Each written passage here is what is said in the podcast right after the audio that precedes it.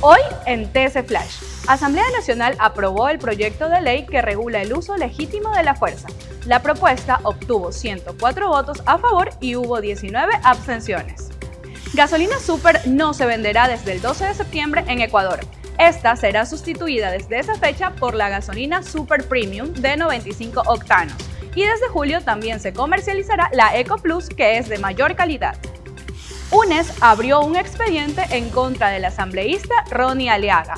El legislador es investigado por la fotografía con Javier Jordán vinculado a casos de corrupción hospitalaria. Sus compañeros piden una explicación. Para más información visita tstelevisión.com o nuestras redes sociales arroba tstelevisión. Soy Andrea Arcentales y esto fue TC Flash.